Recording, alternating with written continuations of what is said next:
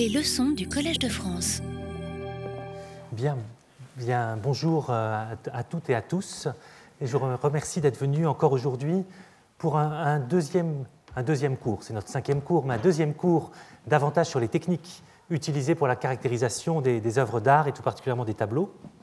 Donc la semaine dernière, nous, avions, euh, nous étions intéressés euh, dans le cadre du cours aux instruments mobiles, portables ou transportables qui permettent d'aller là où l'œuvre se place est conservée ou a été découverte pour faire des analyses. Euh, aujourd'hui, le but de, ce second cours est d'aborder une autre catégorie d'instruments, donc des grands instruments, des instruments de très grande taille même, et qui vont permettre d'utiliser des méthodes souvent complètement exceptionnelles pour des caractérisations, euh, là aussi, des œuvres, et je m'intéresserai, comme d'habitude, euh, au cas des pigments et des matériaux de la peinture. Donc toujours une photographie pour commencer chaque cours, un petit peu comme symbole de ce genre euh, d'installation. Ici, vous avez une vue de la ville de Grenoble, enfin d'une partie de la, ville de, Grenoble, et, qui m'intéresse parce que vous avez un pôle scientifique complètement exceptionnel en Europe, avec deux installations européennes majeures dans le domaine de ces grandes instrumentations de recherche, dont je vais vous parler dans quelques instants, qui sont ce grand anneau ici, qu'on appelle le rayonnement européen enfin l'installation européenne de rayonnement synchrotron, il fait 800 mètres de circonférence, et ici, vous avez un réacteur nucléaire, l'Institut Lao et Langevin, et qui sert également à la caractérisation des matériaux à l'aide de neutrons. Donc, dans un cas, ça va être de la lumière, des lumières dans le domaine de l'infrarouge, de la lumière visible, des ultraviolets, des rayons X. Dans l'autre cas, ça va être des neutrons. Donc, deux grandes installations de recherche qu'on va pouvoir essayer euh, d'utiliser pour différents types d'applications, comme d'autres de ce type qui existent à travers le monde. Donc ces grandes installations, on les appelle en, général des TGIR dans, notre langage, donc des très grandes infrastructures de recherche, parce que ce sont des outils très très particuliers pour mener des recherches interdisciplinaires au sein d'un grand centre.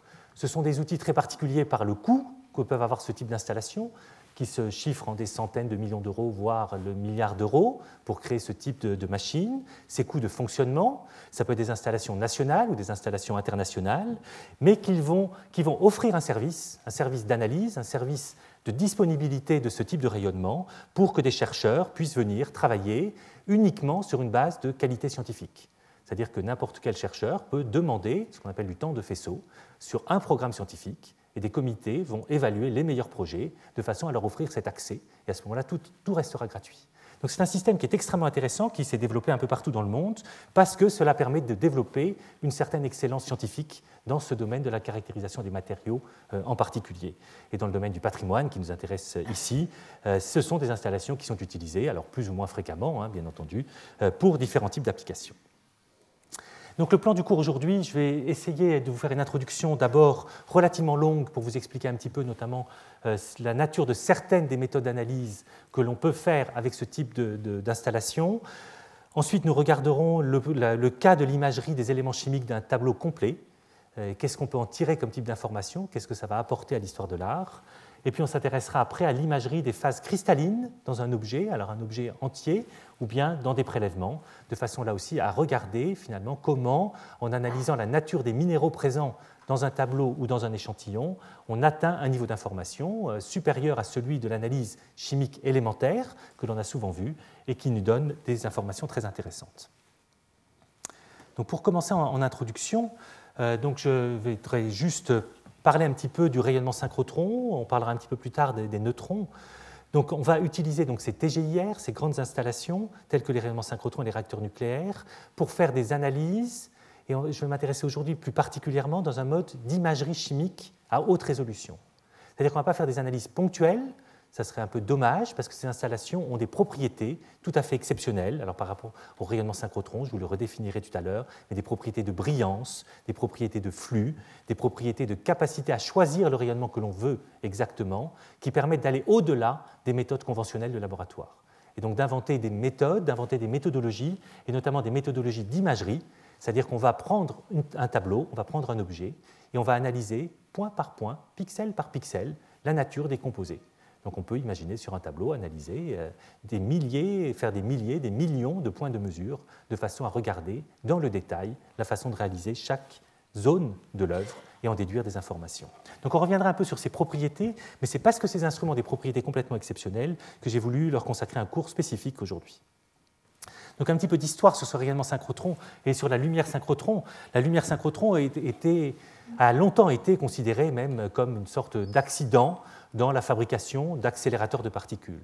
Donc les physiciens ont voulu, depuis le début des années 1930, fabriquer différents types d'accélérateurs de particules, notamment des cyclotrons, donc des accélérateurs de particules circulaires, et qui leur permettaient de sonder la matière grâce à des collisions entre différents atomes, entre différents noyaux euh, d'atomes. Et c'est comme ça qu'ils ont pu déduire toute une série de lois fondamentales de, la physique qui régit notre, notre monde ou, notre univers. Dans les années 1930, on fabrique ces accélérateurs donc qui vont permettre de donner une grande énergie à ces particules de façon à faire ces collisions.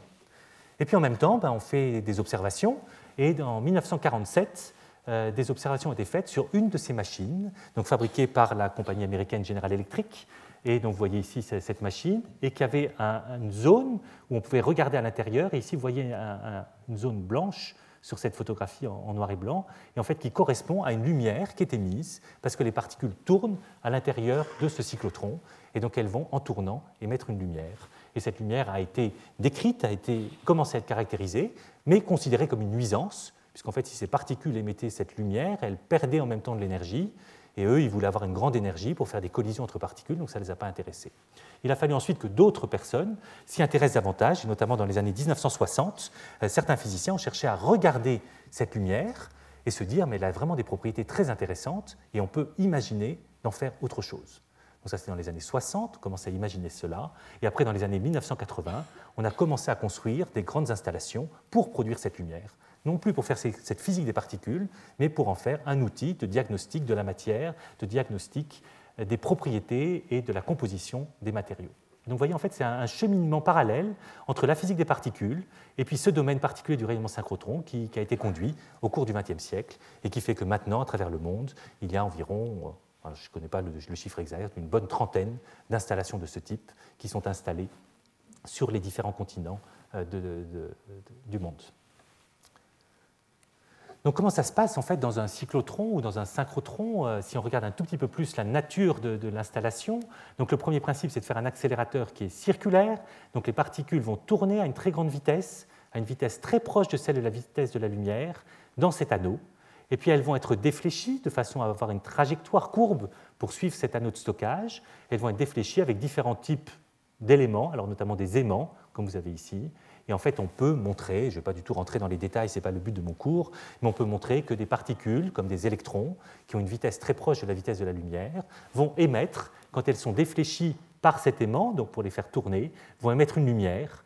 Et quand cette vitesse des particules des électrons est très proche de celle de la lumière, des phénomènes relativistes se produisent qui font que cette lumière devient très orientée dans une direction tangentielle à la déflexion des particules. Et donc on va avoir une lumière qui n'est pas émise dans toutes les directions comme on va avoir avec une source à rayons X ou avec une lampe euh, conventionnelle, on va avoir une lumière très orientée et ça va nous donner une propriété exceptionnelle de brillance. Donc ça, c'était le début de ce type d'installation. Puis après, les physiciens se sont dit on peut fabriquer d'autres installations, d'autres types d'éléments dans ces synchrotrons beaucoup plus performants. C'est ce qu'on appelle notamment des onduleurs, et qui sont des séries d'aimants. Donc vous voyez des séries d'aimants juxtaposées avec les pôles nord et sud inversés régulièrement, et qui font que les particules vont se mettre à osciller dans le plan là, entre, les deux aimants et émettre cette lumière de manière tangentielle. Et toute cette lumière va devenir encore plus intense que dans le cas d'un simple aimant et donner un faisceau un faisceau de rayons X, par exemple, d'une luminosité complètement exceptionnelle, et avoir comme ça des possibilités d'analyse complètement exceptionnelles. Donc beaucoup d'installations euh, existent à travers le monde. Là, je vous en mets quelques-unes. Je vous ai montré tout à l'heure donc le rayonnement synchrotron de Grenoble, le SRF. Euh, vous avez aussi ici un autre synchrotron plus petit installé à San Francisco, à côté de San Francisco, au laboratoire de Berkeley. Ici, c'est un autre en Angleterre, Diamond. Donc, vous voyez, à chaque fois, c'est ces sortes de soucoupes. Et ici, tout proche d'ici, le synchrotron Soleil, donc qui est notre installation nationale, sur lequel je vais juste faire un, un petit commentaire supplémentaire pour dire que cette installation Soleil a également créé une structure particulière qui s'appelle Ipanema et qui est une structure qui est faite pour promouvoir et développer l'utilisation de ces rayonnements synchrotrons dans le domaine du patrimoine, dans le domaine de la caractérisation des matériaux et qui aide les utilisateurs à utiliser au mieux ce type de, de méthode. Donc ensuite, eh ben, je vous dis c'est exceptionnel. Alors pourquoi c'est exceptionnel? On peut le voir par différents types de graphiques. Et notamment, c'est exceptionnel dans la mesure où on va avoir la possibilité d'avoir des faisceaux extrêmement intenses. Ici, vous avez un graphique euh, qui vous montre un élément intéressant de ces types de, sources qui est la brillance. Donc la brillance, de manière qualitative, c'est un petit peu comme la, lumière du soleil hein, qui va vous éblouir. C'est la manière dont on va avoir une lumière extrêmement intense, mais qui va être en même temps normalisée par la surface qui sera irradiée par cette lumière. Je vous ai dit tout à l'heure qu'on a un rayonnement synchrotron qui va émettre une lumière qui est très directive. Donc en fait, on va voir toute la lumière qui est émise dans une toute petite zone, dans un tout petit cône de lumière comme avec un laser, par exemple ici. Vous avez là mon petit point rouge, qui est là aussi très directif, et en fait j'ai très peu de lumière qui, est émise à partir de, ce laser. Et on va avoir donc un faisceau que vous pouvez voir ici, par exemple. C'est une image du synchrotron de Grenoble. Vous avez le faisceau qui va être très directif, et là qui vient interagir avec l'air à l'intérieur de cette cabane d'expérience pour donner, par interaction, un grand nombre de types de particules, notamment de la lumière visible par nos yeux. Donc cette brillance est un paramètre crucial quand on veut faire des analyses, parce que c'est le paramètre qui nous permet d'avoir beaucoup de photons là où on le souhaite, grâce à un dispositif expérimental. Donc cette brillance ici est représentée dans une échelle logarithmique, c'est-à-dire qu'à chaque fois qu'on change d'une unité, on va multiplier cette brillance par un facteur 10. Vous voyez, les sources à rayons X, dont je vous ai déjà parlé la dernière fois, les sources portables par exemple, sont typiquement à ce niveau-là, donc à un niveau 7 euh, en échelle logarithmique de la brillance. Les meilleures sources qui existent en laboratoire arrivent à quelque chose comme 8 ou 9. Et les synchrotrons de première génération, ceux des années 1980, arrivaient à 12, c'est-à-dire déjà 10 000 fois plus qu'une source de laboratoire. Et puis, voyez, ensuite, on a fait d'autres types de technologies synchrotron. Le synchrotron européen de Grenoble, Soleil va se placer par ici.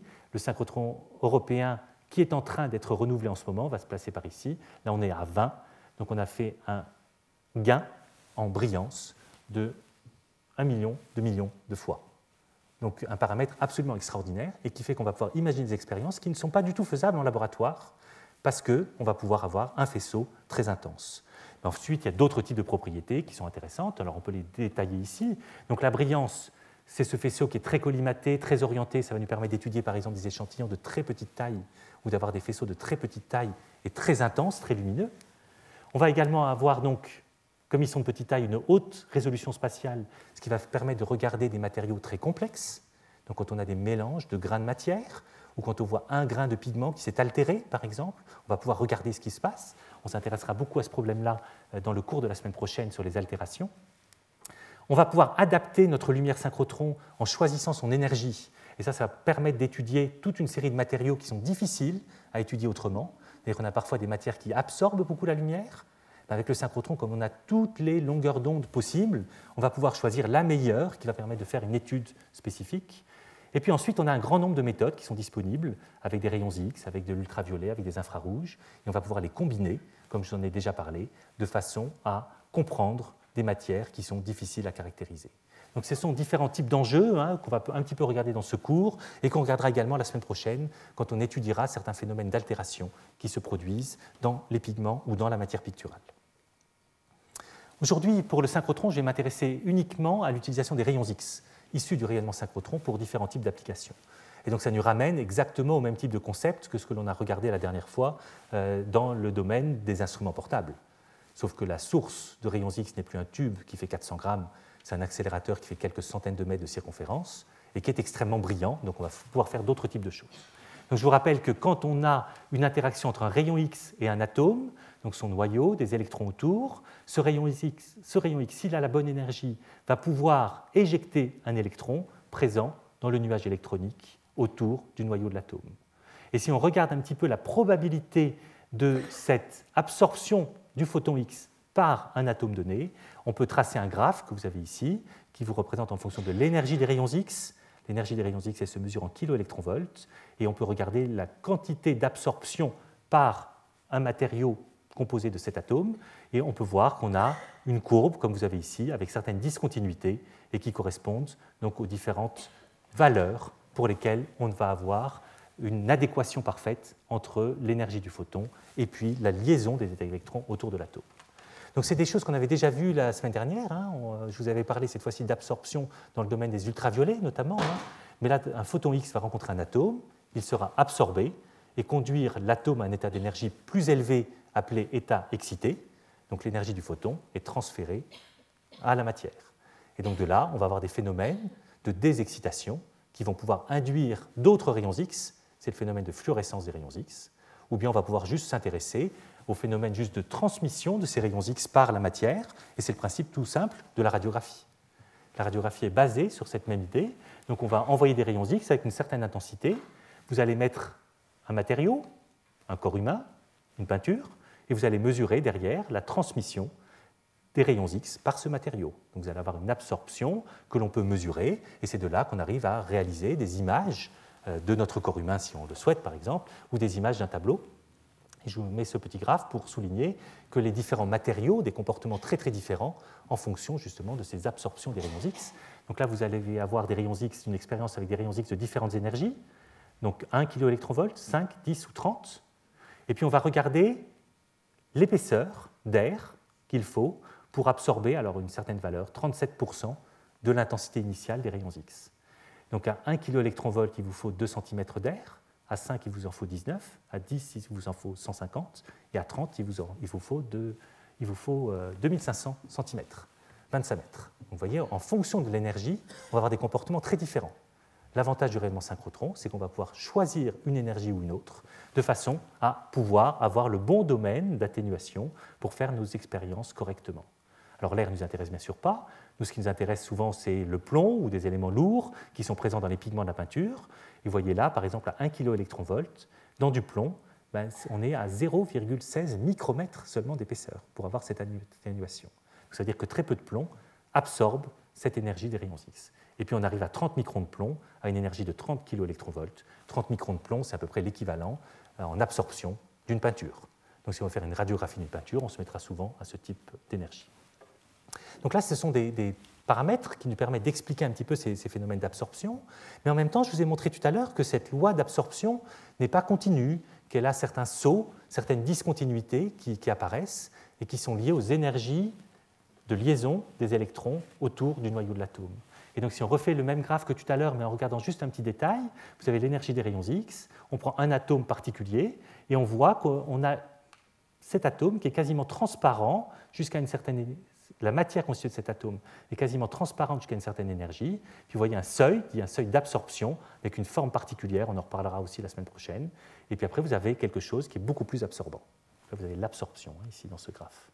Donc si vous faites une radiographie d'un matériau hétérogène qui, qui est constitué de cet atome-là et d'un autre atome avant le seuil, à ce moment-là, la matière constituée de l'atome qui a ce seuil d'absorption est quasiment transparente pour les rayons X. Si vous faites une image après, la matière est très absorbante, elle est opaque pour ces rayons X-là.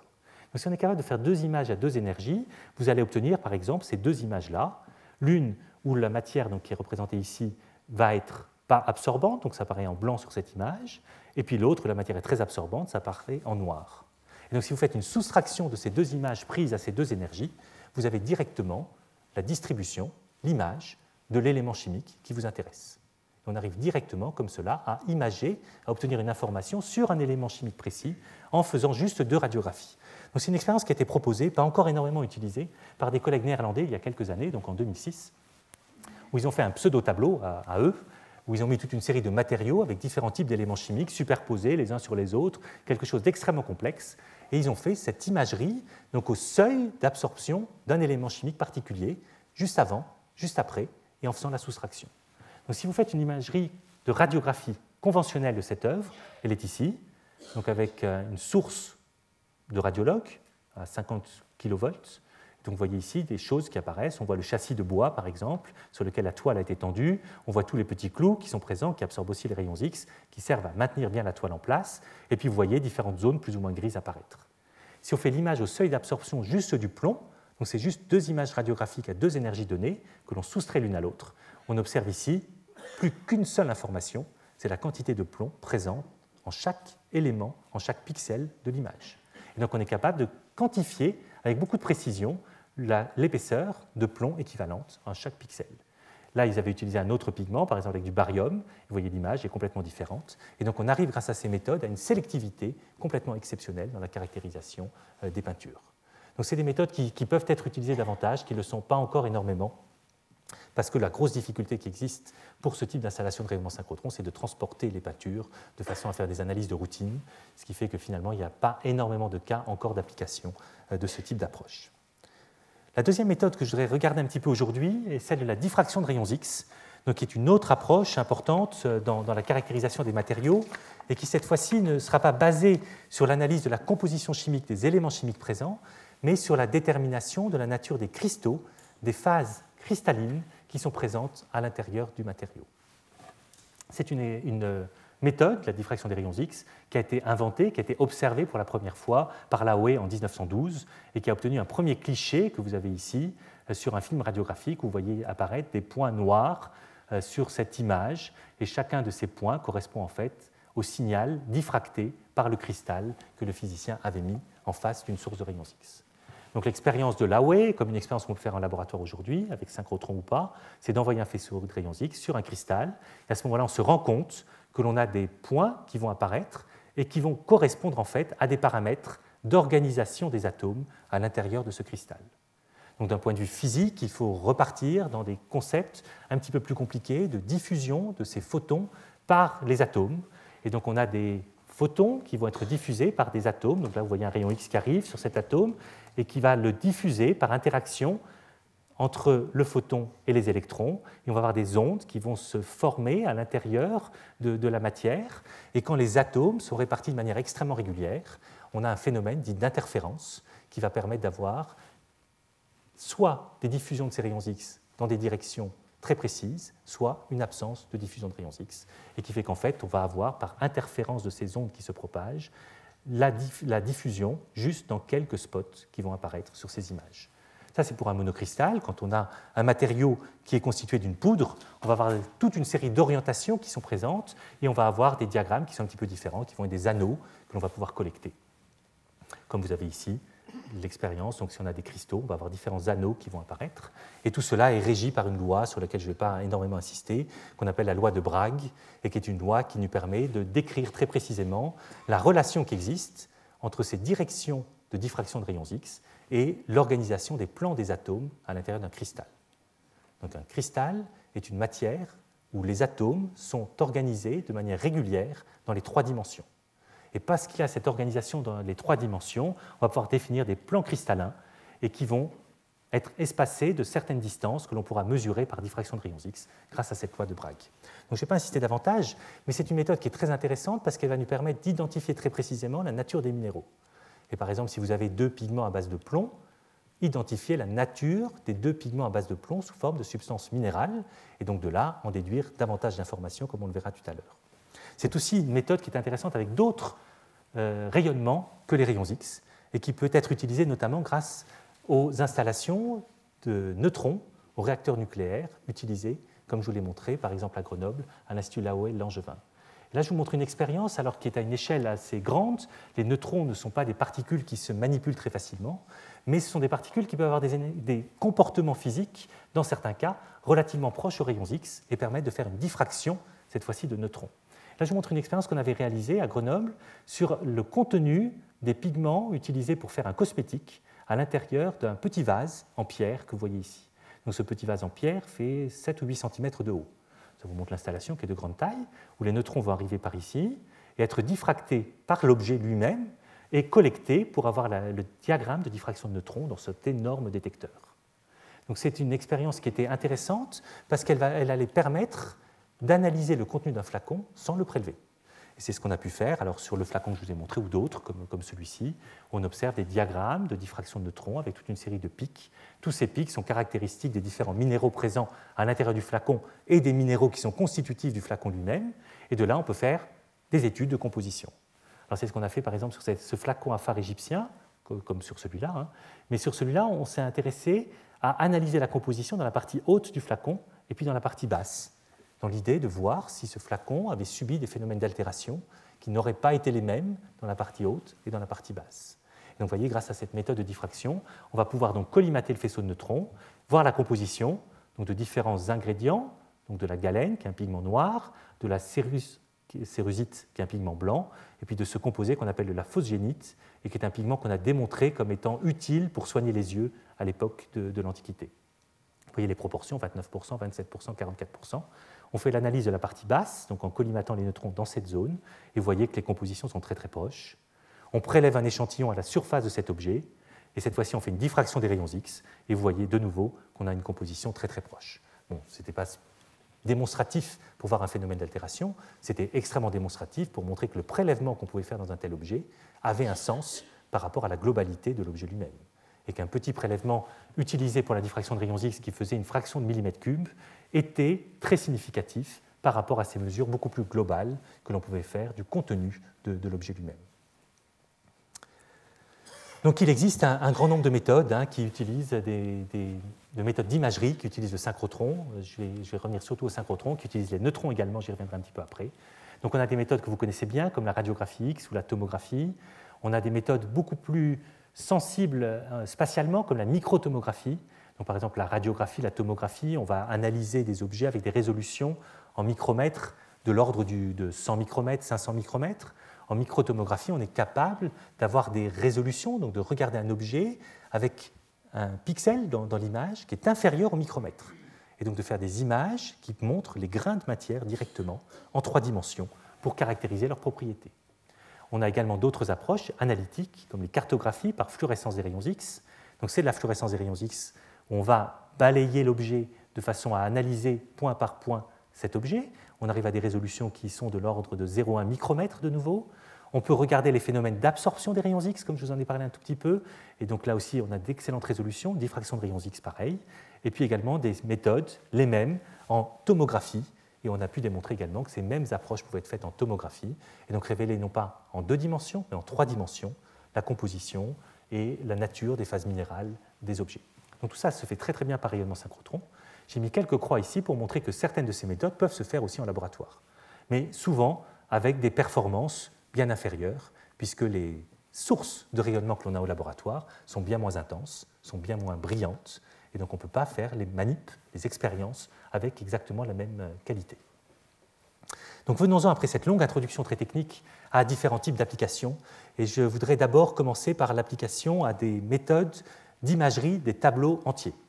Donc l'utilisation de la radiographie euh, pour l'imagerie des tableaux est très connue depuis déjà un siècle et donc a fait l'objet d'un très grand nombre d'études qui permettent de voir des tableaux sous-jacents, des repentirs faits par un artiste au moment de la création de son œuvre je voudrais vous montrer ce qu'apportent en plus finalement ces méthodes d'imagerie par fluorescence des rayons X sur un tableau entier. Donc une expérience pour commencer qui a été faite par des collègues néerlandais et belges, donc, euh, du groupe de Joris et de Koen Janssens, en, publié en 2008, sur un tableau de Vincent van Gogh, donc conservé dans un musée néerlandais, donc un élément de, prairie en 1887. Donc ce tableau est intéressant et avait déjà été radiographié. Donc là, vous avez sa radiographie conventionnelle, hein, euh, type radiographie médicale. Donc on a tourné le tableau pour vous le montrer cette fois-ci verticalement. Et vous voyez apparaître en radiographie ici un visage, le portrait d'une femme qui est nettement présent sous ce tableau. Donc c'est un élément intéressant qui montre la manière dont Van Gogh pouvait parfois réutiliser certains de ses tableaux euh, pour en faire un autre un peu plus tard. Donc des études comme ça par radiographie d'environ 130 peintures du musée Van Gogh d'Amsterdam ont montré que 20 de ces 130 peintures euh, contenaient un tableau sous-jacent ou des éléments de peinture plus ou moins terminés sous-jacents. Et donc ce réemploi par Van Gogh de tableaux antérieurs faits par lui-même est quelque chose de fréquent et qu'il convient d'étudier avec le maximum de précision, parce qu'on peut réussir comme cela à redécouvrir euh, des œuvres disparues, et notamment des œuvres que lui-même avait décrites dans certaines de ses lettres à son frère Théo. Et on se rend compte qu'on peut, par ce type de radiographie, euh, voir que Van Gogh a parlé d'un portrait d'une femme, et donc de là faire un lien entre cette œuvre disparue euh, parce que recouverte, et puis le texte de, l'artiste lui-même. Donc qu'est-ce qu'on va faire donc, euh, avec du rayonnement synchrotron? Ben, On va emmener ce tableau euh, donc, dans cette installation de rayonnement synchrotron. Et donc là, vous voyez le tableau ici, présent vertical, sur un chevalet qui va permettre de le bouger. Le faisceau de rayons X venant du synchrotron arrive par ici, et donc va arriver sur l'œuvre à cet endroit-là. Et ensuite, un détecteur va permettre de collecter le signal de fluorescence des rayons X. Donc c'est exactement la même démarche que celle que je vous ai montrée la semaine dernière sur la Joconde ou sur d'autres types de tableaux. on n'est plus dans le cas d'un instrument portable. La durée de mesure d'une mesure sur ce tableau va être de l'ordre d'une seconde. Donc on va pouvoir balayer ce tableau en tout point et donc faire une image. Donc là, les collègues avaient fait une image de 15 par 15 cm au centre du tableau, là où était le portrait, euh, en faisant euh, une image de 300 pixels par 300 pixels, pour qu'elle soit esthétiquement intéressante aussi, ça leur a pris quand même 48 heures. Donc c'est quand même long hein, de, faire ce type d'image, même avec du rayonnement synchrotron. Mais ensuite, on va pouvoir sélectionner les différents éléments chimiques pour faire une image chimique précise de, la zone du tableau. Donc la zone centrale du tableau, il y a ce portrait. Là, vous voyez notamment un pigment qui contient de l'antimoine, donc ici la, la rédémission de l'antimoine, et vous voyez apparaître le visage avec un contraste et un détail que vous n'aviez pas du tout dans la radiographie précédente que vous aviez ici. On est complètement sélectif puisqu'on image, cette fois-ci grâce à la fluorescence des rayons X, uniquement l'antimoine. Vous voyez le plomb qui est présent partout parce que le plomb est très utilisé comme couche sous-jacente à la peinture. Et vous voyez également quelques zones où il est un peu moins présent. Ici, le mercure, vous voyez notamment apparaître sur les lèvres de la personne des zones beaucoup plus importantes de mercure. Donc le mercure est l'élément caractéristique du pigment rouge vermillon, qui est un sulfure de mercure. Et puis vous voyez ici le zinc, le zinc où le visage n'apparaît pas, parce que le zinc est un pigment blanc, blanc de zinc, qui a été utilisé uniquement dans le cadre de la peinture de la prairie. Donc vous voyez qu'on a comme ça des éléments discriminants de l'une ou l'autre des couches et qui nous permettent de révéler bien mieux que par une radiographie la nature de la composition sous-jacente à l'œuvre euh, finalement observable aujourd'hui. De façon à démontrer tout cela, on peut faire des petits prélèvements euh, comme d'habitude, et donc prendre un tout petit morceau de peinture, par exemple ici ce petit morceau, là vous voyez il y a une lacune, je vous en parlais de ces problèmes des prélèvements, on va choisir en général des zones lacunaires pour prendre un tout petit morceau, l'imprégner dans la résine, regarder la stratigraphie que vous avez ici, donc une première couche qui est le tableau supérieur, l'élément de prairie, une couche blanche très épaisse qui est une couche ajoutée par Van Gogh sur son tableau inférieur avant de peindre le nouveau, et puis vous avez le tableau inférieur, donc le portrait de cette femme. Et donc là, on va pouvoir faire même chose par fluorescence des rayons X en imagerie par rayonnement synchrotron, non pas sur le tableau entier avec une taille de faisceau qui est relativement grande, mais sur ce prélèvement avec une taille de faisceau qui est de l'ordre du micromètre, l'imagerie des différents éléments chimiques. Vous avez de nouveau la même chose tout à l'heure, le plomb, l'antimoine, le mercure, le zinc. Et qu'est-ce que vous voyez? Ben, Vous voyez apparaître le mercure dans les couches sous-jacentes, tout comme l'antimoine présent dans les couches sous-jacentes. Donc on arrive bien comme ça à bien distinguer les choses. Le plomb, qui est cette grosse couche blanche que vous voyez très bien ici, et puis le zinc, dont on avait l'impression qu'il venait que de la couche du dessus d'après l'image obtenue, mais en fait il y en a aussi en dessous, mais il y en a en dessous de manière plus uniforme, donc moins discriminante à nos yeux quand on regarde la cartographie. Donc là, c'était une prouesse technique déjà de réussir à faire ce type d'image et d'en tirer une information intéressante.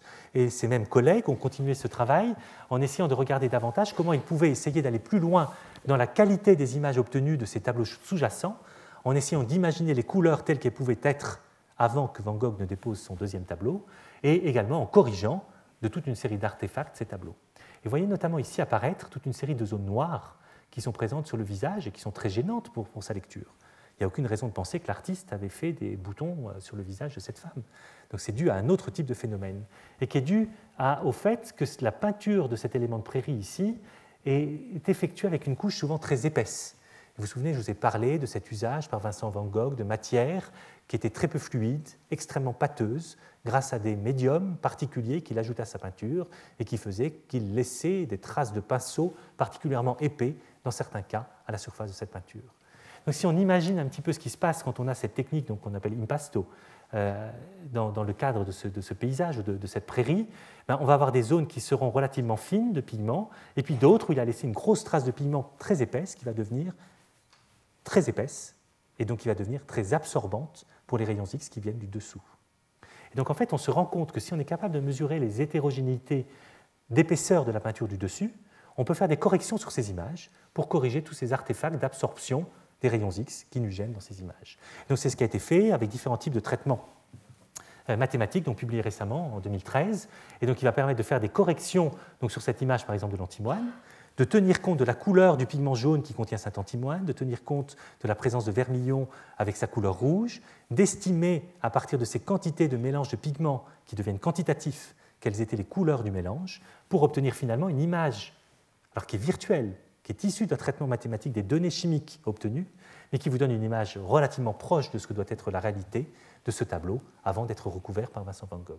Et donc vous voyez la manière dont on a l'expression de ce visage et les différentes nuances de couleurs et la teinte qui pouvait exister pour, ce tableau.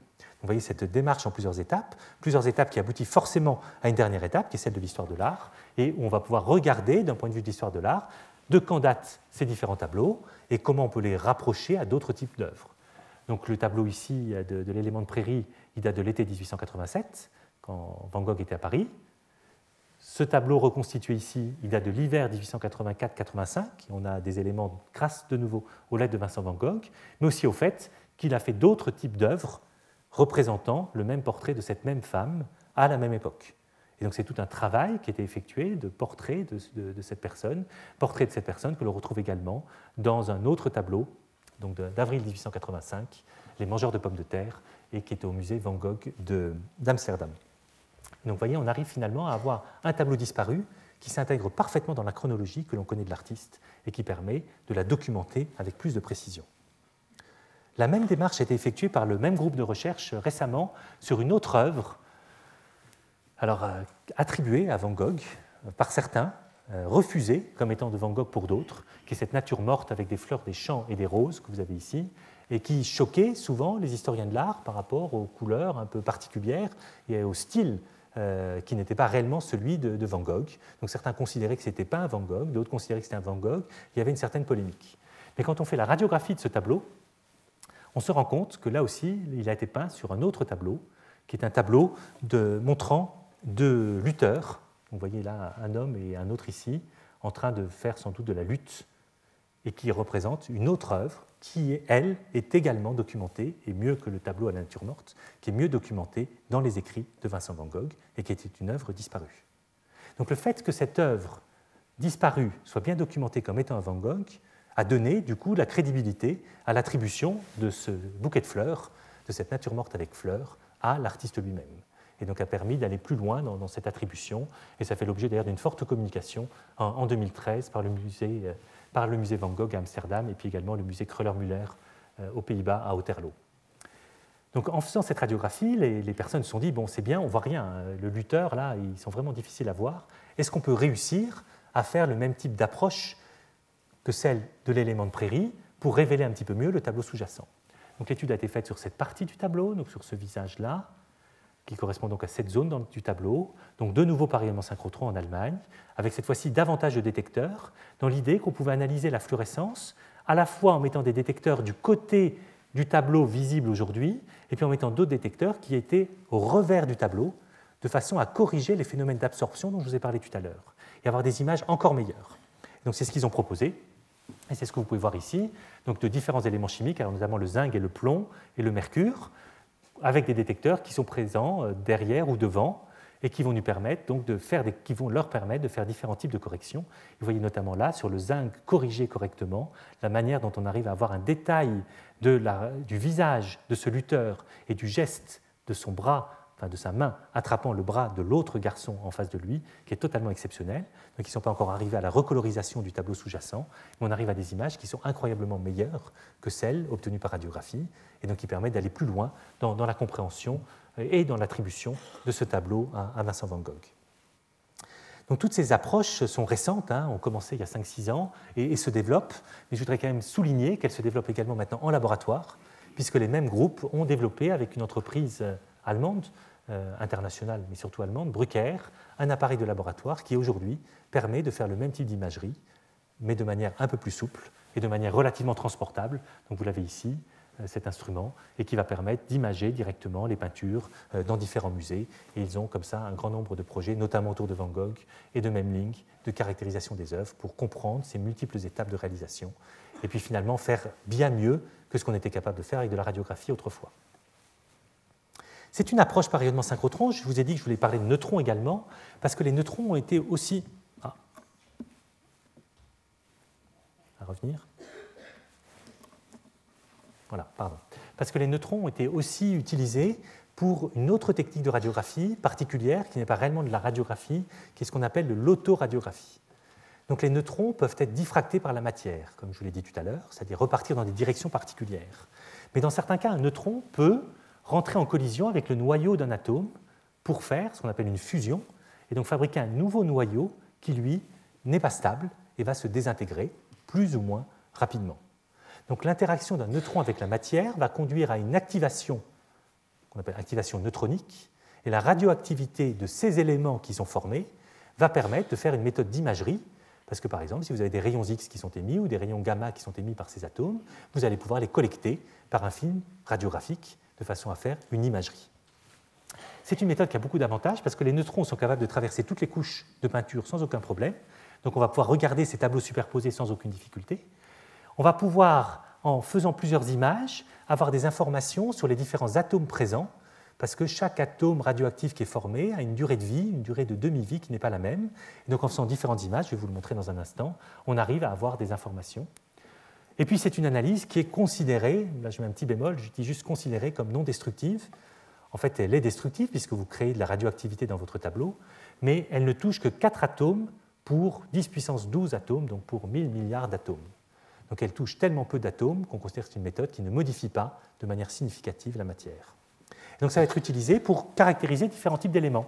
Alors par exemple le manganèse, vous voyez, euh, du manganèse qu'on peut avoir dans un matériau, un neutron peut interagir avec lui, donc le manganèse de, nombre atomique 55 pour former du manganèse 56 qui va se désintégrer en fabriquant du fer 56 et mettre un rayon gamma et un électron. Donc ça c'est la physique nucléaire qui nous enseigne tout cela et qui va nous dire le temps de désintégration moyen qui existe pour cet atome de manganèse qui a été formé. Donc, c'est-à-dire le temps pour lequel la moitié des atomes de manganèse radioactifs qui ont été formés, le temps au bout duquel la moitié ont disparu, se sont désintégrés pour former du fer. Donc, ce temps pour ce manganèse, c'est 2,6 heures. Pour du cuivre, on peut en former un isotope du cuivre, 13 heures. Pour de l'arsenic, un jour. Pour de l'antimoine, deux jours ou 60 jours. Vous voyez, pour le mercure, 47 jours. Pour le cobalt, plus de 5 années. Donc si on fait des images comme ça dans, le temps, jusqu'à 5 années, on peut imaginer avoir des informations extrêmement précises sur ces différents éléments chimiques en mettant juste un film radiographique à la surface du tableau. Alors à titre de démonstration, un travail qui a été fait euh, pour démontrer cette méthode par des collègues de l'Université de technologie de Munich, où ils ont mis différentes bandes de différents types de pigments. Et donc si on fait une image après 150 minutes, après, euh, image de 150 minutes après 20 minutes d'irradiation sous neutrons, vous voyez apparaître en blanc certaines parties. Donc là, après 3 heures, vous voyez apparaître d'autres parties. Après 25 heures, vous voyez apparaître d'autres parties. Donc ça, c'est complètement dû à la composition de ces différents euh, éléments chimiques. Donc cette méthode est une méthode qui, a été euh, développée euh, notamment aux États-Unis par le Metropolitan Museum de New York dans les années 1970-1980 et qui a fait l'objet d'un très grand nombre d'images, de tableaux à cette époque-là aux États-Unis. Puis qui, depuis les années 1990, a fait l'objet d'un développement très important en Allemagne, à, Berlin, grâce à une collaboration entre le Musée national d'art, la Gemäldegalerie euh, de Berlin, avec un centre de physique disposant d'un réacteur nucléaire, donc le centre Helmholtz de Berlin, et qui a permis une étude plus ou moins systématique de toutes les œuvres de la Gemäldegalerie de, de Berlin et donc donné un grand nombre d'informations avec des images parfois extrêmement spectaculaires. Je vais vous montrer un cas seulement parce que je n'ai pas beaucoup de temps, qui est ce tableau de Vermeer, donc toujours de, Berlin, de cette jeune fille donc, euh, à la perle, on appelle la dame au collier de perles, qui est en train de se regarder dans un miroir qui est sur le mur. Donc vous voyez ce, tableau, et vous voyez ici sa radiographie. Vous voyez à peu près rien d'ailleurs sur sa radiographie. Vermeer n'utilise pas des couches de peinture très épaisses, donc les couches de peinture ne sont pas très absorbantes. Et donc vous voyez à peine cette femme, et puis quelques éléments, mais vous voyez surtout la trame de la toile, vous voyez surtout les clous, vous voyez surtout le, châssis. Si on regarde en autoradiographie, voilà ce que cela donne. Vous voyez apparaître d'autres choses complètement différentes. Donc c'est une de ces images d'autoradiographie. Qu'est-ce que vous voyez apparaître notamment? Vous voyez apparaître ici, sur la chaise qui est présente euh, ici au premier plan du tableau, vous voyez apparaître ce qui est un instrument de musique, sans doute un luth, en position verticale sur cette chaise, coincé sur cette chaise, et donc a été effacé par le peintre après avoir été réalisé. Et puis vous voyez également derrière la jeune fille, vous voyez apparaître une grande trace grise et qui correspond à une carte, à une carte des Pays-Bas, une carte ancienne, telle qu'elle pouvait être présente dans l'atelier de Vermeer lui-même et telle qu'on la voit dans d'autres tableaux. Euh, par exemple, dans ce tableau, L'art de la peinture, vous voyez très bien ce, décor. Donc cette fois-ci, il n'y a pas la chaise au premier plan, et ce décor avec cette grande carte euh, présente, et donc qui a été effacée par l'artiste. Donc là, ça nous permet de rentrer un petit peu plus dans, le détail des conditions finalement de réalisation de ces œuvres et de la volonté d'un peintre de gommer certains éléments clés de sa première composition. Puisque vous voyez très bien qu'ici, il avait d'abord représenté cette femme dans cet univers avec une carte derrière elle et avec un instrument de musique devant. Donc il y a eu beaucoup de, commentaires qui, ont été faits sur ces différents éléments. Alors on peut reprendre certains commentaires d'historiens de, l'art sur la présence assez fréquente de, chaises vides au premier plan des tableaux de Vermeer et qui ont souvent été interprétées comme une présence virtuelle d'un prétendant masculin qui serait là face à la jeune femme et qui n'est pas représenté par le peintre lui-même. C'était une des théories. On voit ici plutôt euh, que d'abord, euh, le peintre avait voulu mettre un instrument de musique et donc certainement se mettre dans une symbolique de l'œuvre qui était complètement différente. il en est du même de la carte derrière, qui a toujours un rôle avec la matérialité, avec l'univers terrestre réel, et donc une fonction symbolique qui là aussi est, très intéressante et qui euh, été commentée. Alors il y a un historien de l'art qui s'appelle Arthur, Whitlock, donc à Londres, qui a écrit que la carte représentant le monde réel et l'instrument de musique se référant à l'amour sensuel aurait créé un contexte d'interprétation négatif de cette femme se regardant dans un miroir avec un collier de perles. Donc le fait de l'avoir retiré prend un grand sens. Et ces éléments enfin, parce que Whitlock expliquait que ces éléments, à la fois l'instrument de musique et puis la, carte et cette information sur le paysage, étaient associés dans une tradition médiévale aux plaisirs mondains et éphémères qui pouvaient exister. Et Vermeer, en gommant ces éléments, en retirant la carte et l'instrument de musique, il a transformé le sens de sa peinture pour ne plus évoquer ces plaisirs mondains et éphémères, mais pour évoquer les idéaux de pureté et de vérité. Donc on arrive à partir de ce type d'image par autoradiographie à avoir ce type d'interprétation qui nous ramène complètement au sens et à la symbolique des différents éléments qui peuvent être présents sur, sur une telle œuvre. Je pourrais vous montrer d'autres exemples. Je reviendrai sans doute la prochaine fois sur également des problèmes d'authentification qui ont été résolus par ces techniques d'autoradiographie ces dernières années. Le deuxième aspect sur lequel je vais passer assez rapidement, c'est l'imagerie des phases cristallines par la diffraction de rayons X, et d'essayer de regarder par diffraction de rayons X de la même manière, non pas les éléments chimiques, mais les minéraux qui sont présents c'est une expérience qui a été réalisée euh, pour la première fois en 2005 sur cette peinture murale romaine qui provient d'une fouille archéologique de sauvetage à Metz et qui est intéressante, qui a un petit visage, vous voyez, dans ces tons jaune, rouge, pas une œuvre exceptionnelle, hein, on n'a pas toujours ces œuvres exceptionnelles, mais on s'est dit c'est intéressant d'essayer de voir si on peut comprendre mieux les techniques de la fresque utilisées à l'époque romaine en faisant cette fois-ci des mesures par diffraction de rayons X. Donc même chose que pour le tableau de Van Gogh, donc on est dans un dispositif expérimental, on va bouger la peinture murale, collecter la diffraction par un grand détecteur qui est ici. Donc là, la durée d'acquisition était de 10 secondes pour chaque point de mesure, et la mesure a pris là aussi environ 48 heures. Donc la mesure consiste à balayer cette peinture murale, à obtenir des images de diffraction de rayons X, donc des anneaux que vous voyez ici, qui correspondent aux différentes phases minérales présentes à la surface de la fresque, de ces anneaux, on, observe, on, convertit ces anneaux dans ce qu'on appelle des diagrammes de diffraction, donc qui sont les intensités diffractées en fonction de l'angle. Et de là, on compare à des bases de données et on identifie la nature des minéraux. Et de là, on utilise des logiciels qui nous permettent de simuler ces données de façon à quantifier la quantité de matière qui est présente sur chaque point de l'image, sur chaque point de la fresque. Donc on peut directement aller au résultat. Donc vous voyez cette peinture murale, donc en fait qui a été cartographiée sur une zone qui est représentée ici sur cette image. Donc qui prend l'œil, qui prend le nez, qui prend la bouche, et puis les joues, et puis le bord des cheveux. Et puis on va pouvoir caractériser les différentes phases minérales présentes et voir exactement euh, à quoi ça peut correspondre d'un point de vue technique et d'un point de vue artistique. Vous avez par exemple ici en D, là, cette image rouge sombre qui va correspondre à la distribution. Donc plus c'est rouge, plus il y en a, plus c'est rose, Moins il y en a, quand c'est blanc, il n'y en a pas du tout, d'un minéral particulier qui est l'hématite, donc qui est un pigment rouge. Donc vous voyez ici apparaître une distribution particulière de l'hématite qui rappelle les cheveux, qui rappelle l'ombre du nez, qui vient sur la bouche. Mais à côté, vous avez une autre phase minérale qui est la goethite, qui est un pigment de nouveau à base de fer, mais cette fois-ci de couleur jaune ou marron. Donc on voit qu'on a une distribution qui est complètement différente. Parce que pour réaliser les nuances de couleur sur le visage, l'artiste a mélangé deux oxydes de fer différents de façon à avoir cette polychromie telle que vous pouvez la voir ici. C'est intéressant parce que les méthodes d'analyse élémentaires nous auraient dans les deux cas dit qu'il s'agit de fer et n'auraient pas du tout permis de faire la discrimination de ces deux pigments. Donc seule l'imagerie par diffraction de rayons X permet de le faire proprement. D'autres éléments ici liés à la calcite, notamment euh, du fond de la peinture, hein, c'est une fresque peinte sur un enduit calcaire, mais on peut également, par certains traitements sur ces signaux de diffraction, démontrer l'ajout d'une matière blanche, d'un pigment blanc, également fabriqué à base de calcaire, de calcite, et qui va se retrouver dans certaines zones de l'image. Et puis on peut continuer sur d'autres parties, notamment un pigment à base de plomb euh, que vous avez euh, ici, un pigment à base de plomb qui est présent sur la bouche, en fait, et on a démontré que c'était un produit d'altération qui s'était formé à partir de blanc de plomb. Et puis également ici, un pigment à base de cuivre, mais en fait qu'on détermine comme étant de la cuprorivaïte, et qui est donc le pigment bleu égyptien pigment bleu qui est absolument invisible sur la peinture parce qu'il est présent en très petite quantité. Quasiment tout le pigment est tombé par terre. Et donc c'est juste parce qu'on a une très bonne sensibilité dans la détection de ces mesures que l'on arrive à voir notamment que l'artiste avait déposé un trait bleu important sur la paupière inférieure de l'œil peut-être pour faire une ombre, peut-être pour représenter un maquillage.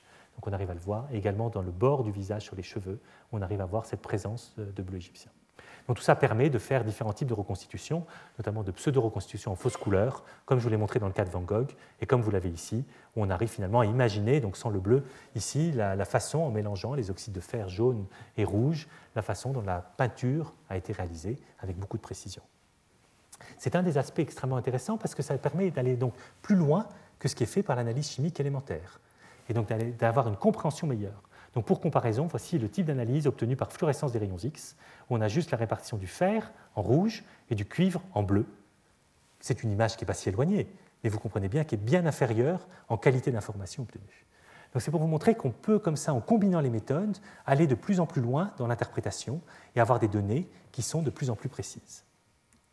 Alors je, vais, je voudrais appliquer ce cas à l'étude, de, cette fois-ci non plus d'un tableau ou d'une peinture murale entière, mais d'un échantillon, cette fois-ci de très petite taille. Je vous ai montré tout à l'heure comment en fluorescence des rayons X, on pouvait regarder les grains de pigments pour comprendre la composition des deux couches de peinture réalisées par Van Gogh et superposées sur son tableau représentant cette femme, puis ce, cet élément de prairie. Ici, on va faire la même chose sur, euh, sur d'autres œuvres, mais cette fois-ci par diffraction de rayons X, en prenant un petit échantillon, échantillon donc de très petite taille qui fait quelques dixième de millimètre de côté en l'imprégnant dans un bloc de résine de façon à faire la section polie, telle que j'en ai déjà montré quasiment à chacun des cours. Et on va aller au rayonnement synchrotron avec cet échantillon-là, et puis avoir un dispositif expérimental qui va nous permettre d'analyser la composition par fluorescence des rayons X et par diffraction de rayons X en un point donné de l'échantillon. Puis après, on va bouger notre échantillon et donc faire cette imagerie de la répartition en composants chimiques élémentaires et composants chimiques minéraux à l'intérieur de cet échantillon. Et donc on va appliquer ça dans le cas de l'étude d'une œuvre euh, importante de Matthias Grunwald, et le séminaire tout à l'heure reviendra sur ce même tableau, euh, le séminaire d'Alain Brunel, une œuvre euh, donc, qui a été réalisée par Matthias Grunwald au début du XVIe siècle, qui est conservée au musée de Colmar et qui est le retable d'Issenheim, et qui est l'objet d'un très grand nombre d'études scientifiques depuis une dizaine d'années. Et donc quelques prélèvements ont été faits, beaucoup d'analyses non invasives ont également été réalisées sur le tableau, directement sur place, avec des instruments comme la fluorescence des rayons X. Mais là, je vais regarder ce qui se passe quand on prend un seul échantillon et qu'on regarde dans le détail la composition des différentes couches de cet échantillon. Donc on a pu faire cette étude sur une douzaine d'échantillons provenant de ce tableau. Là, je vous montre un cas qui est la peinture grise qui est présente ici sur l'armure de, de, ce soldat, en fait, dans une scène de la résurrection du Christ. Donc au moment de la résurrection du Christ, il y a beaucoup de lumière là aussi émise, et le soldat est ébloui, il cherche à se protéger, tombe à la renverse, euh, celui-là se retourne. On s'intéressait à cette peinture grise pour regarder sa composition. Donc on fait un petit échantillon, on l'inclut dans la résine. L'échantillon là est très très petit. Vous voyez l'échelle est de 20 micromètres. Donc c'est un échantillon qui fait à peu près 150 micromètres de long et qui est constitué de plusieurs couches superposées. D'abord une couche de préparation du support. Le tableau est peint sur du bois, donc il faut préparer le bois avec une première couche composée principalement de carbonate de calcium, de calcite. Puis après une couche blanche qu'on appelle la couche d'impression, qui est d'un très beau blanc. Puis après la couche numéro 3, qui est une couche grise, qui est la couche que vous voyez ici, et qui est un mélange entre un pigment gris à base d'antimoine, qu'on appelle la stibnite, donc un sulfure d'antimoine, et du blanc de plomb, pour avoir la nuance grise. Et puis au-dessus, la couche 4, que vous voyez très très mal, est une couche de vernis qui est présent à la surface du tableau. Donc on a notre dispositif de diffraction de rayons X et de fluorescence. Donc on va pouvoir faire un point ici dans la couche 2, dans la couche 1, dans la couche 3, pour avoir des informations précises sur la nature des trois couches. Donc comme je vous l'explique, ce qui est beaucoup plus intéressant, c'est de faire de l'imagerie, donc de prendre ces points mais en fait de balayer tout l'échantillon de façon à reconstituer la distribution des différents produits dans les couches respectives de, cet objet. Vous voyez ici un diagramme de diffraction de rayons X tel qu'il peut être obtenu avec toute une série de pics qui nous permet d'avoir la composition. Et on va choisir un de ces pics particuliers qui va correspondre à une des phases minérales particulières et demander au logiciel l'intensité de ce pic en fonction de chaque point de, du prélèvement. Et c'est ce que vous voyez ici. On voit apparaître en fait euh, pour un pigment qui est du blanc de plomb, qui est de l'hydrocérusite, on voit apparaître deux couches différentes. Vous voyez apparaître deux couches différentes. Là, vous voyez apparaître un grand magma, principalement ici, avec deux couches sous-divisées A et B, parce qu'en fait, dans la couche A ici, on a pu observer la présence également d'un autre pic, qui est celui qui correspond à la stibnite, à ce composé d'antimoine. Donc on arrive à dessiner comme ça deux couches A et B qui vont correspondre sur notre graphique ici. La couche B, c'est la couche 2, et la couche A, c'est la couche 3. Donc on a la couche grise, on a la couche blanche. Et comme on fait la diffraction, on va pouvoir quantifier les proportions de phase minérale et se rendre compte que la couche A de couleur grise contient un minéral qu'on appelle l'hydrocérusite. Je vais revenir dessus, j'en ai parlé au premier cours, à 72%, la cérusite à 17%, et il y a 11% de stibnite qui est de couleur noire, gris-noir. Donc ce mélange donne le gris qui a été voulu par l'artiste. Dans la couche d'impression qui est de couleur blanche, vous voyez qu'on a l'hydrocérusite et la cérusite qui sont à peu près en même quantité, 50-50. Ça, ça nous ramène au premier cours où j'ai eu l'occasion de vous parler plus en détail de la synthèse d'un pigment blanc à base de plomb qu'on appelle le blanc de plomb et où je vous disais que cette synthèse était issue d'un procédé découvert depuis l'Antiquité d'altération en présence de vinaigre et de gaz carbonique de plomb et que cette altération en présence de vinaigre et de gaz carbonique allait former deux minéraux, l'hydrocérusite et la cérusite, avec ses compositions chimiques, assez rapidement à la surface de ce plomb. Fait, il existe différents procédés de synthèse qui ont pu exister au cours des temps et en fonction de traditions, plus ou moins géographiques d'ailleurs également, et qui permettent de voir que les proportions d'hydrocérusite et de cérusite peuvent varier d'un lieu de production à un autre. Donc on avait décrit les propriétés extrêmement intéressantes de, ces matériaux, et des propriétés extrêmement intéressantes de ces matériaux, donc décrits par Pline l'Ancien notamment, qui nous décrit que ce blanc de plomb, qu'on appelle aussi la céruse, en fait a les mêmes propriétés que tous les autres pigments blancs qui, existent, sauf que, alors pour le maquillage, c'est une matière qui est plus douce et les femmes l'emploient donc pour se blanchir le teint.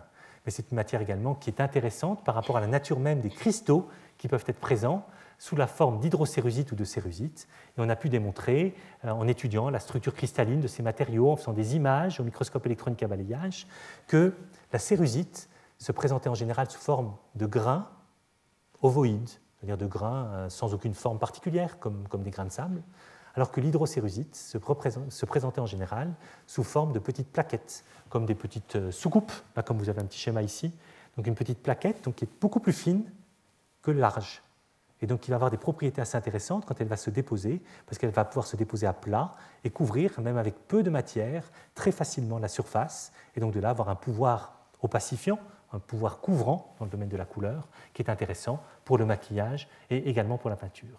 Donc cette étude en fait de cette morphologie de ces grains que l'on peut voir ici va nous permettre de repartir dans le cadre de nos analyses ici pour tenter de comprendre pourquoi Grunewald a dans ce cas-là ce mélange de cérusite hydrocérusite et dans ce cas-là cet autre mélange.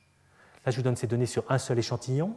On a observé exactement la même chose sur tous les échantillons qu'on a analysés, donc de l'ordre d'une dizaine d'échantillons. C'est parce qu'il n'a pas utilisé le même pigment blanc de plomb le même mode de synthèse, le même marchand de couleurs euh, pour les deux matériaux. Dans le cas de la couche d'impression, il a utilisé cette qualité-là, qui contient moins d'hydrocérusite, et dans l'autre, il a utilisé une qualité qui contient presque que de l'hydrocérusite. Comme l'hydrocérusite n'a pas le même pouvoir couvrant, donc ne donne pas le même aspect esthétique à la peinture finale, c'était très vraisemblablement un choix délibéré de l'artiste, de façon à nuancer mieux ses couleurs, à diffuser la lumière davantage dans ses couches colorées, il a utilisé peut-être un produit de moins bonne qualité pour faire sa couche d'impression.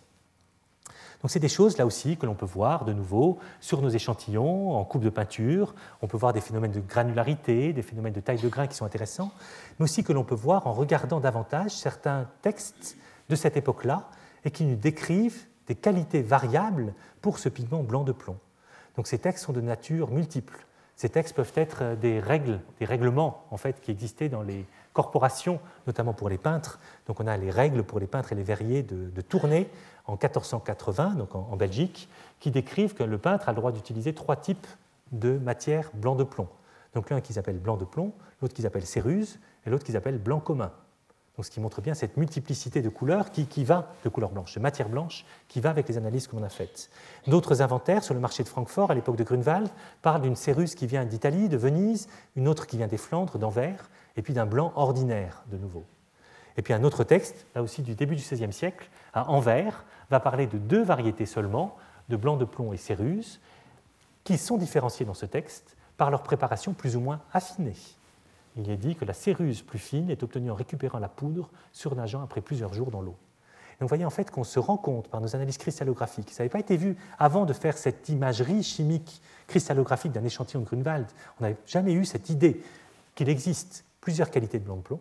Donc un pigment comme le blanc de plomb pouvait être vendu sans doute à différents types de prix, issus de différentes technologies de fabrication et avec différents types de propriétés que les artistes avaient parfaitement comprises et adaptées à leur projet de création artistique. Et si Grunewald utilise un blanc de plomb pour sa couche de préparation plutôt qu'un autre, c'est que ça avait, ça avait un sens très important Et quand il voulait avoir les plus belles nuances de couleurs par ajout de ce blanc à une couleur, il voulait utiliser de l'hydrocérusite presque pure, parce que ça devait répondre bien mieux à sa préoccupation artistique.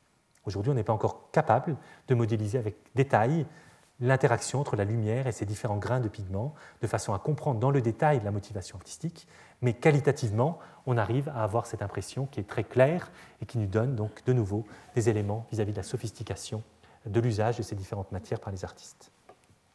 Des exemples euh, utilisant la diffraction de rayons X, la fluorescence X, la tomographie par rayonnement synchrotron, je pourrais vous en montrer des dizaines, peut-être même une centaine, tellement il y a eu d'applications ces dernières années. Donc on en reparlera la semaine prochaine, puisque beaucoup des études de rayonnement synchrotron ont été réalisées pour comprendre l'altération de certains pigments. Et donc ce sera l'occasion de revenir sur certaines de ces méthodes et de vous en expliquer d'autres. Mais euh, juste pour conclure, je voudrais dire donc que le rayonnement synchrotron a joué un grand rôle donc, dans le développement de ces méthodes d'analyse depuis une vingtaine d'années. Hein, ce sont des choses très récentes. Les premières publications utilisant le rayonnement synchrotron dans le domaine du patrimoine ont même pas 20 ans. Donc on est vraiment dans une science en train de se faire. Et donc, mais aussi que ces méthodes, progressivement, deviennent accessibles au laboratoire.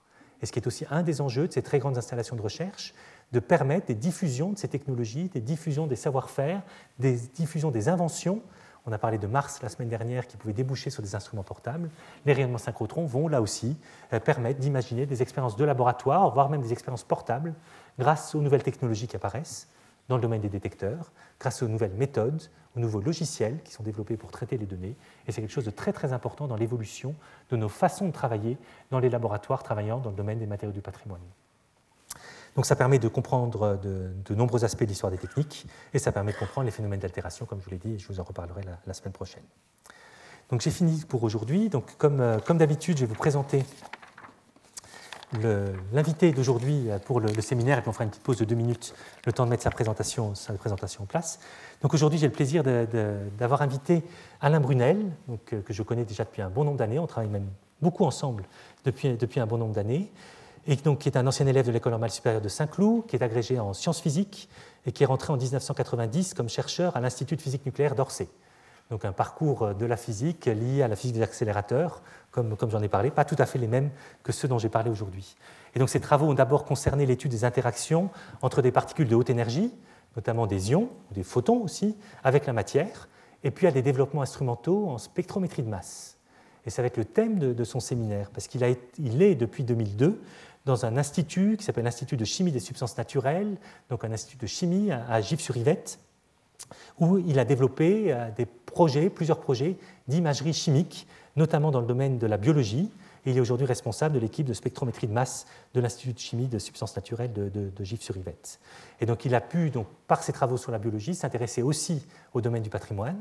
Et j'ai trouvé intéressant d'aborder le problème d'instruments, alors qui ne sont pas ces très grandes infrastructures de recherche, mais qui sont des instruments d'exception, là aussi, présents à quelques unités en France, mais qui permettent d'avoir des visions euh, très nouvelles, très différentes de nos matériaux anciens. Et donc il va vous expliquer à partir d'exemples de, biologie comment on peut passer à l'étude des tableaux anciens. Et puis pour, euh, pour dire aussi, euh, Alain est un des leaders mondiaux dans le domaine du développement et de la conception des méthodes d'imagerie par spectrométrie de masse. Donc voilà, je vous laisse une ou deux minutes et puis je lui laisse la parole après. Merci beaucoup. Retrouvez tous les contenus du Collège de France sur www.colège-2-france.fr.